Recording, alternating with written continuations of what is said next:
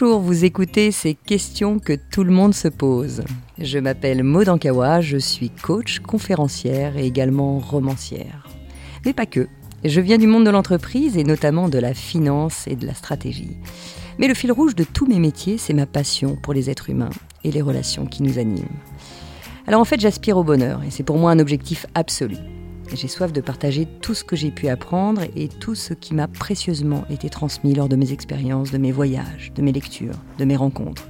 Et c'est ce qui m'a poussé à écrire mes deux premiers romans, Kilomètre Zéro et Respire, le plan est toujours parfait.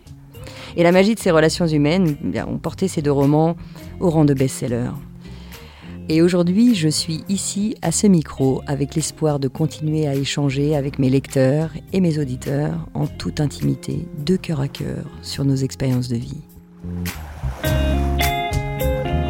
Bonjour à tous, je suis ravie de vous retrouver pour ce podcast sur l'ego en réalité, parce que j'ai reçu pas mal de demandes et de lettres autour de ça. Et d'ailleurs, merci infiniment pour tous ces messages. Alors c'est vrai que les messages, les lettres euh, peuvent tourner sur des problématiques qu'on a déjà vues et en même temps, c'est un autre axe de compréhension. Donc aujourd'hui, nous allons nous concentrer sur la lettre de Myriam. Bonjour Maud, je m'appelle Myriam et je vous écris aujourd'hui car je pense que vous êtes la personne la mieux placée pour répondre à mes questions sur l'ego. Je viens de finir kilomètre zéro et même si j'ai beaucoup appris à son sujet, je n'ai pas encore trouvé la solution pour m'en débarrasser pour de bon.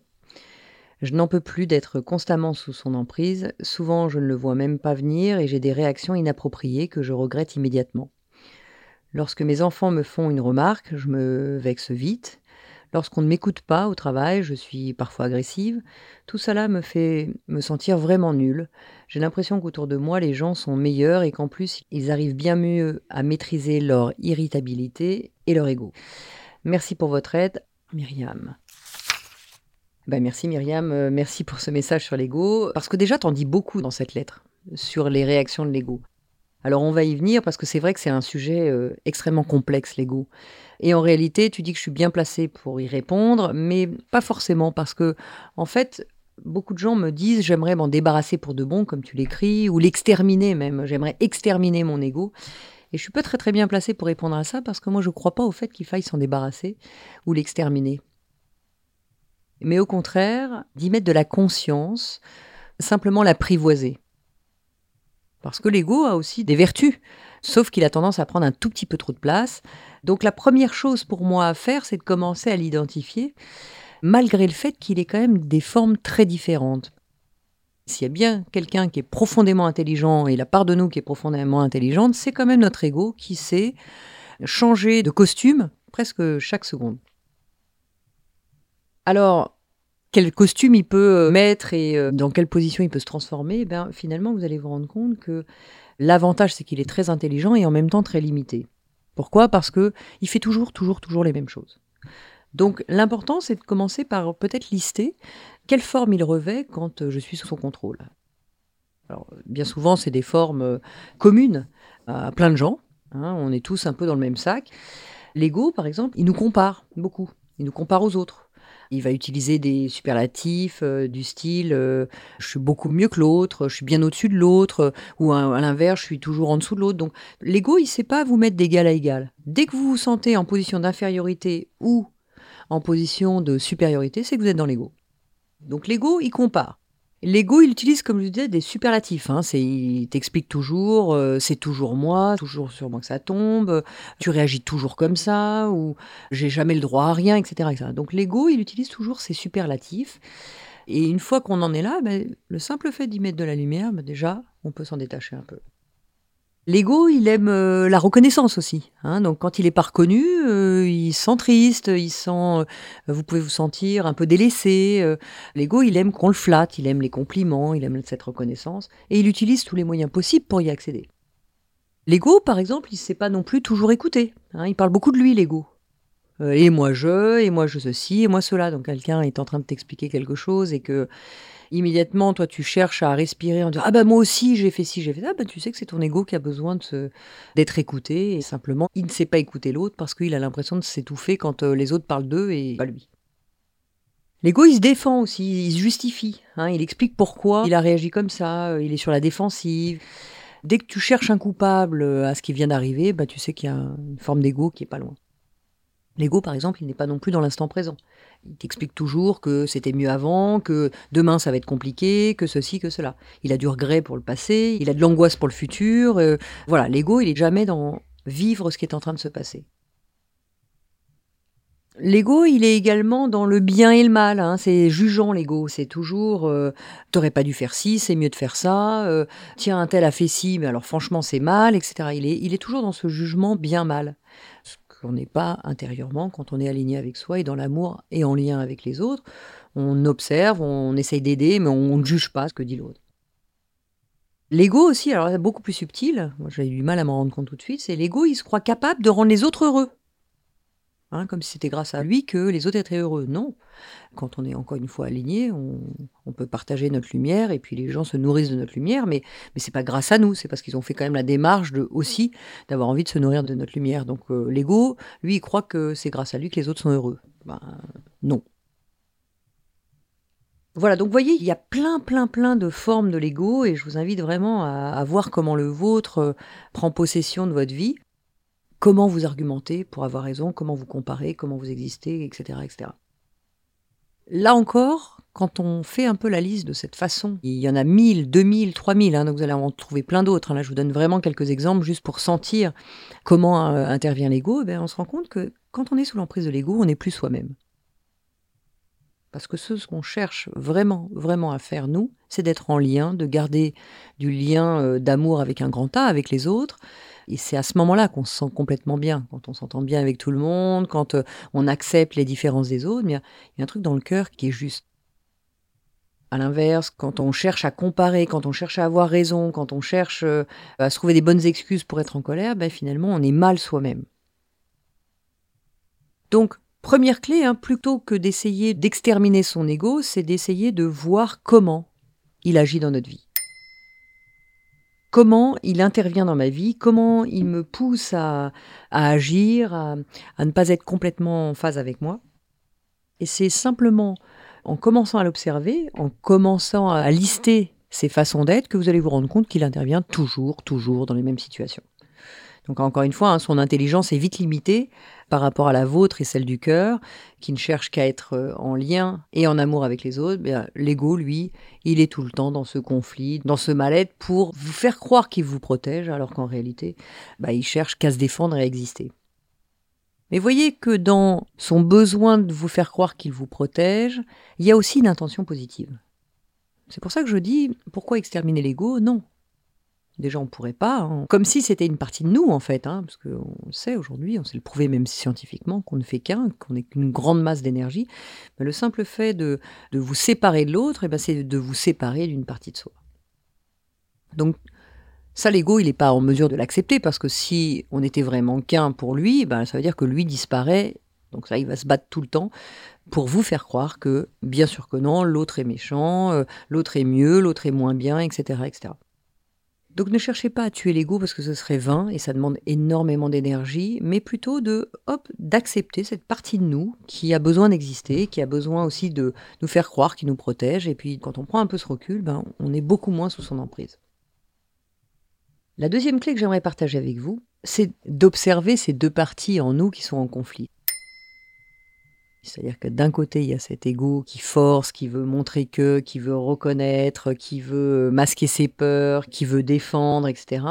Et puis l'autre partie, hein, encore une fois, hein, cette autre partie d'amour euh, qui nous incarne complètement. Et dès qu'on veut être vers ce lien aux autres, dès qu'on arrête de se comparer, dès qu'on arrête de se juger, de juger l'autre, eh bien, il y a un truc qui se détend en nous parce qu'il n'y a plus besoin d'exister. Dans ce besoin d'exister à travers l'ego et euh, son besoin de reconnaissance, le besoin d'avoir des compliments, ça, demande énormément d'énergie tout ça. Le besoin d'être reconnu demande énormément d'énergie, alors que quand on s'apporte cette énergie euh, d'amour, encore une fois avec un grand A, eh bien, on lâche ce conflit. Donc, comme je vous le disais avant, le simple fait de reconnaître et d'accepter, qu'est-ce qui se passe? L'ego se détend, parce qu'il sait qu'il n'a plus de prise. Dès que je mets de la conscience sur tiens, là je suis en train d'essayer d'avoir raison, ah ben ça se détend tout de suite. J'ai plus besoin d'argumenter, d'être vindicative envers l'autre, etc. Ça détend quelque chose. Donc, observez les deux parties et les deux portes dans lesquelles vous allez, tiens, est-ce que je suis dans l'amour ou je suis dans l'ego? Et l'avantage, c'est que d'une seconde à l'autre, dès que je lui mets de la conscience, je peux passer d'une porte à l'autre. Et notamment de la porte de l'ego à la porte de l'amour, c'est souvent vers celle-là qu'on a envie de revenir, plutôt que de rester à tout prix, à forcer, à, interpeller, à avoir besoin euh, des autres, de montrer que j'existe, etc., etc. Première clé, hein, pourquoi euh, tuer l'ego euh, Au contraire, y mettre de la conscience et voir son mécanisme, hein, toutes ses façons d'agir. Et la deuxième, c'est d'observer ces deux parties en conflit chez nous, qui nous permet de passer de l'un à l'autre.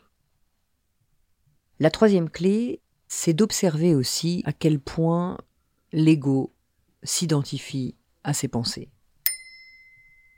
Quand je m'associe à mes pensées, je m'associe en fait à mon ego. L'ego existe à partir du moment où il se donne euh, une forme. Alors voilà, ben, je m'associe à mes pensées, euh, je suis ce que je pense, euh, je suis intelligente parce que je pense comme ci, parce que je pense comme ça. Donc dès qu'on se rattache à nos pensées et qu'on s'identifie à elles, eh bien, on laisse toute la place à l'ego. Dès que je lâche un peu mes pensées et que je suis en lien avec les pensées des autres, avec leur façon de voir les choses autrement, eh bien, mon ego se détend parce qu'il n'a plus d'emprise.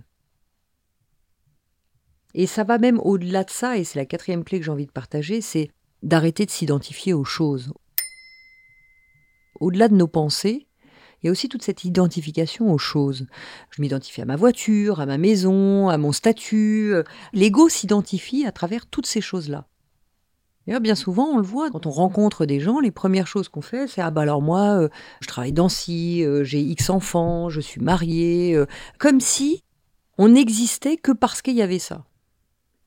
Et c'est vrai que l'ego a besoin de construire tout ça pour avoir une vraie image de lui. Mais en réalité, on est bien plus que tout ça.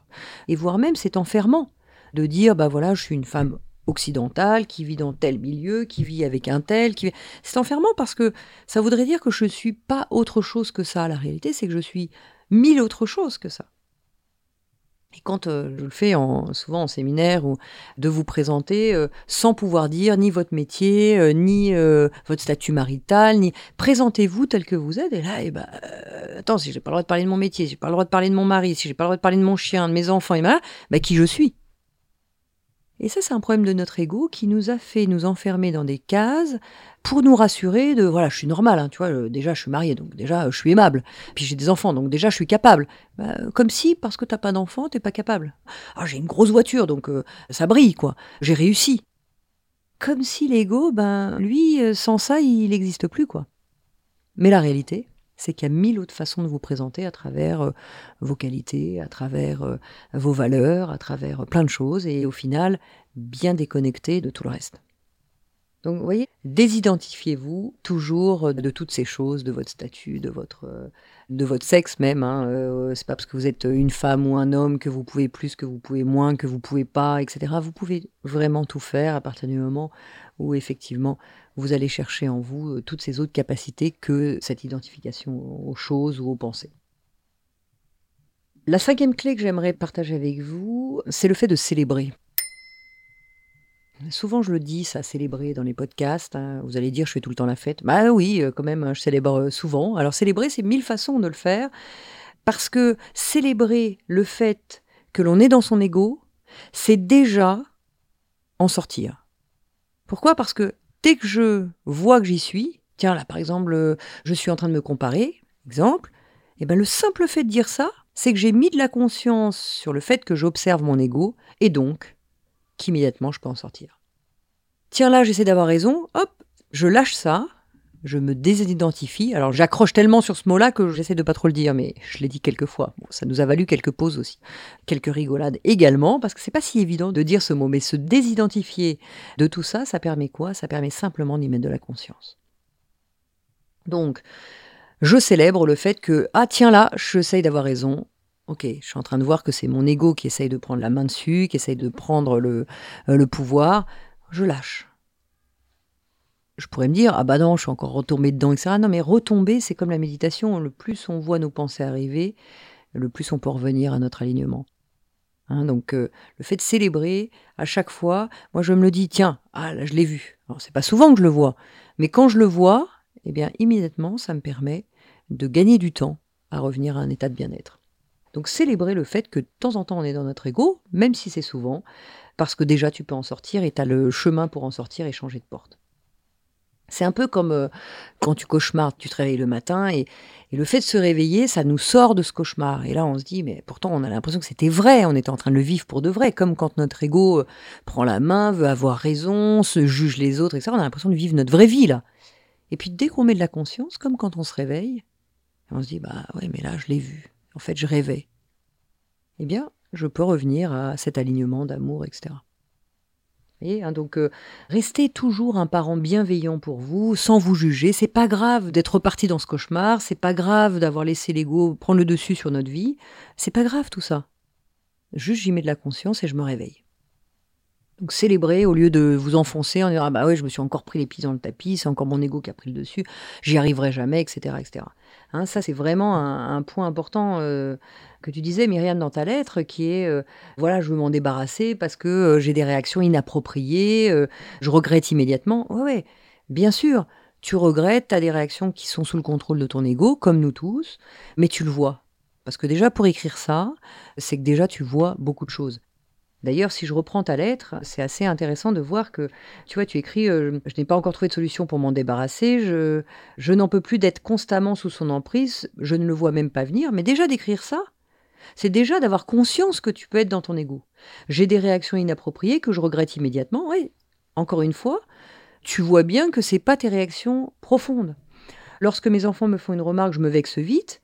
Là encore, tiens, j'observe que je me vexe vite et que c'est pas moi et que je suis sous l'emprise de mon ego. Lorsqu'on ne m'écoute pas au travail, je suis parfois agressive, ben là encore, tu cherches pas par ton ego à dire bah oui c'est la faute des autres parce qu'ils m'écoutent pas, etc. Non, non. C'est parce qu'on ne t'écoute pas, tu le ressens que ça vient créer un truc chez toi et que ton ego réagit de façon agressive. Tout cela me fait me sentir nul. Là encore, c'est ton ego qui te fait croire que parce que tu n'as pas la réaction appropriée, ben tu te trouves nul. J'ai l'impression qu'autour de moi les gens sont meilleurs et qu'en plus ils arrivent mieux que moi. Bienvenue l'ego pour comparer, hein, on en a parlé tout à l'heure.